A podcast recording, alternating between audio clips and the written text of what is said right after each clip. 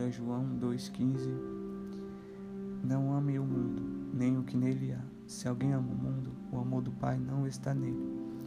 Pois o que há no mundo, a cobiça da carne, a cobiça dos olhos e a ostentação dos bens, não provém do Pai, mas do mundo. O mundo e sua cobiça passam, mas aquele que faz a vontade de Deus permanece para sempre. É muito bom a gente poder fazer a vontade de Deus. É muito bom a gente poder agradar a Deus, porque a maior dificuldade que o ser humano tem é de agradar a Deus, de fazer a vontade de Deus, porque a vontade do mundo é muito mais fácil de se fazer, porque ela não vai exigir nada de você. Ela simplesmente ela vai te dar um padrão e você segue aquilo. Eu costumo sempre pensar comigo, eu olho uma multidão de pessoas iguais. O que me leva a fazer o que essa multidão faz? Não é interessante para mim eu fazer o que todo mundo faz. Eu preciso ser diferente. Eu preciso entender para que eu fui chamado. Eu preciso entender para que eu fui colocado na terra. Eu não venho aqui simplesmente para viver a vida num dia de cada vez, não. A gente veio com um propósito, a gente veio com um desígnio e a gente precisa cumprir esse propósito foi designado por Deus. E para isso a gente não pode amar o mundo, para a gente cumprir o propósito de Deus, a gente tem que amar mais a Deus do que o mundo. E hoje em dia é muito difícil as pessoas querem um relacionamento com Deus, um relacionamento com Jesus, porque exige fidelidade, exige fidelidade. E hoje em dia as pessoas são infiéis no que falam, no que pensam, no que agem, porque é muito fácil você simplesmente ignorar a palavra de Deus, mas uma hora a palavra de Deus vai te alcançar, a palavra de Deus vai te buscar. E quando a palavra de Deus te buscar, ela vai fazer um efeito contrário ao que o mundo quer. Então, por isso que eles tentam te afastar da presença de Deus, do padrão que Deus quer para você. Hoje em dia a gente vive num padrão de luxo, de riquezas, só que quando a gente morrer, a gente não vai levar nada. Que vai levar o que? Se a gente estiver firmado em Deus, a gente vai levar só o que? A palavra de Deus, a nossa fé. Porque a fé tem que ser guardada no final. E aqui a gente pode ver que se alguém ama o mundo, o amor do Pai não está nele. Isso é muito grave, porque se a gente ama o mundo, o amor de Deus não está em nós. E isso é muito difícil quando a gente não se sente amado, que a gente não tem amor. E assim quando a gente ama o mundo, a gente não tem o amor de Deus, porque se a gente ama o mundo mais do que a Deus, ele não pode é, ter comunhão com o mundo. Ou a gente é amigo de Deus, ou a gente é amigo do mundo. Ou a gente ama a Deus, ou a gente ama o mundo. Não tem como amar os dois. Simplesmente as pessoas hoje em dia, ela quer estar um dia na igreja, outro dia no mundo, um dia na presença de Deus, outro dia na presença do mundo. O mundo, ele oferece propostas. E Deus, ele oferece propósito. Se eu estou falando isso para você aqui, é porque eu estou com um propósito. Hoje em dia as pessoas vivem um dia de cada vez, ela não consegue ver um propósito, ela não consegue cumprir, ela não consegue imaginar o que Deus tem preparado para ela. Só que a gente tem que começar a ver na palavra as promessas que Deus tem para nós e Ele quer cumprir. Só que a gente precisa entender qual é o propósito que Ele tem para nós, porque o único que pode atrapalhar os planos da nossa vida são nós mesmos, tentando fugir da presença de Deus. Me lembro bem de Elias, que Elias fugiu da presença de Deus e Deus foi lá e buscou ele. Não importa se você fugiu, Deus vai te buscar. E aqui, o, essas coisas não provêm do Pai, mas sim do mundo, as coisas terrenas.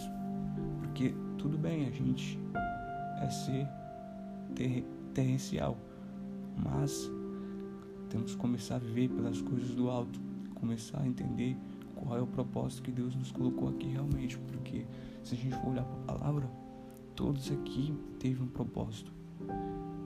E eu quero cumprir esse propósito, porque foi designado por Deus. Porque hoje em dia as dificuldades são muitas, as dificuldades são enormes. Só que para a gente viver algo novo, algo celestial, a gente precisa abandonar as coisas do mundo porque a ostentação, hoje em dia, ela vem muito das músicas, vem muito do que a gente vê na internet, das mensagens, das publicações, porque ela ensina a todo momento a você colecionar coisas. Só que o principal, o principal do ser humano é o básico. A gente precisa do básico, a gente não precisa de muito para viver, não. Quem se preocupa com isso aos pagões. Palavra mesmo, fala. E a maior, maior ostentação que a gente pode ter é ganhar vidas por reino de Deus. É mostrar o amor de Jesus para outras pessoas que não conhecem. É entender esse amor. Porque a gente foi amado por um Jesus que a gente não merece, só que é pela graça. Então a gente tem que demonstrar essa graça para outras pessoas. Temos que começar a entender qual é o, o sentido mesmo da vida. Porque o padrão do mundo, ele é totalmente errôneo como a gente precisa trabalhar. Porque o fato de que somos pecadores não anula que a gente tem que fazer a obra de Deus. Porque a graça dele é maior.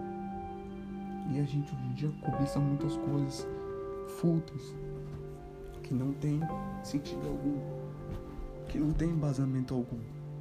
Só que a gente precisa entender que pra gente permanecer em Deus, a gente tem que deixar essas coisas de lado, tem que deixar essas coisas terrenas totalmente fora do, do lugar.